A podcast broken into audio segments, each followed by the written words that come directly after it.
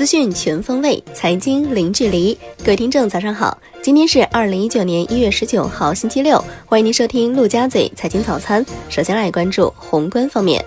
第二次中德高级别财经对话在北京举行，并发布联合声明。双方支持各自证券监管机构签署双边跨境衍生品监管合作谅解备忘录，以支持在法兰克福中欧所上市 A 股指数衍生品。双方欢迎德意志交易所和上海证券交易所就各自的上市公司在对方市场挂牌存托凭证产品开展可行性研究。央行公开市场开展一百亿元七天期、一百亿元二十八天期逆回购操作，今天无逆回购到期。本周央行共进行一万两千七百亿元逆回购操作，下周央行公开市场将有七千七百亿元逆回购到期，其中一月二十三号、二十四号到期量分别是三千五百亿元、两千五百亿元，规模较大。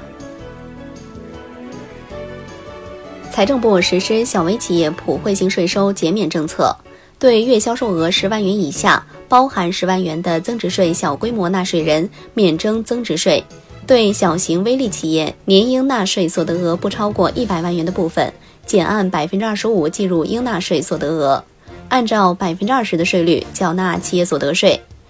创投企业和天使投资个人投向初创科技型企业，可按投资额的百分之七十抵扣应纳税所得额。央行召开二零一九年金融法治工作会议，会议强调，今年是人民银行承担拟定银行业。保险业重要法律法规草案和审慎监管基本制度的开局之年，加快推动《中国人民银行法》《非存款类放贷组织条例》《处置非法集资条例》等履职相关重点立法。来关注国内股市，权重股集体走强，沪指收涨百分之一点四二，最终报收在两千五百九十六点零一点，时隔一个月之后再次站上六十日线。深圳成指涨百分之一点四九，创业板指涨百分之一点四五，两市成交三千二百六十六亿元，北上资金大幅净流入逾八十四亿元，刷新近一个半月新高。证监会发布公开募集证券投资基金投资衍生品指引，明确货币市场基金不得投资信用衍生品，强化基金管理人职责。证监会同时对六宗内幕交易案作出行政处罚，涉及现代制药。华文传媒、曲江文旅、阳光股份等。证监会公示新一届发审委二十一名拟任委员名单，包含十三名证监会系统工作人员、五名律师事务所工作人员、三名会计师事务所人员。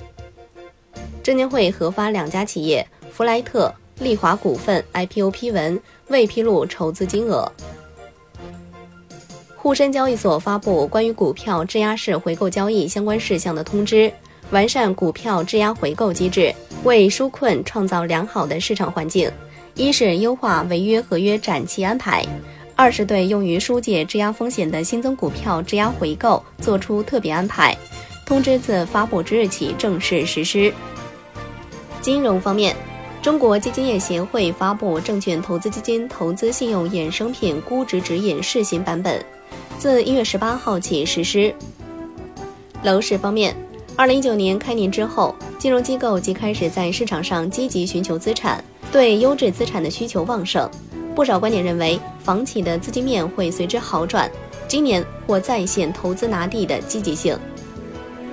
产业方面，中国光伏行业协会副秘书长表示。主管部门正在加紧研究分布式光伏补贴政策，对条件不足以实现平价上网的分布式项目，仍会提供补贴。来关注国际股市，截止收盘，道指涨百分之一点三八，标普百指数涨百分之一点三二，纳指涨百分之一点零三，三大股指连涨四周。欧洲三大股指集体大涨。特斯拉 CEO 马斯克在一封邮件中表示，要裁减百分之七的全职雇员，将只保留最为重要的临时工和合同工。去年是公司有史以来最艰难的一年。第四季初步数据显示，GAAP 利润低于第三季。从今年的五月份开始，需要向所有市场交付 Model 三。商品方面，伦敦基本金属集体收涨，LME 期镍涨百分之一点九。国内商品期货夜盘多数收涨，焦煤收跌百分之零点零八。债券方面，银行间主要利率债收益率上行至三个基点，国债期货收跌减百分之零点三，十年期主力合约连涨五周。最后来关注外汇方面，在人民币对美元十六点三十分收盘价报六点七七零六，较上一交易日涨四十一个基点，本周累计跌二百二十四个基点。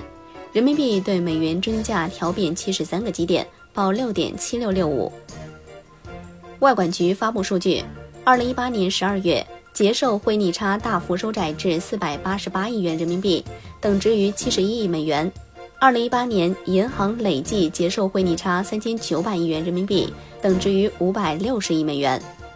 好的，以上就是今天陆家嘴财经早餐的全部内容，感谢您的收听，我是夏天，下期再见喽。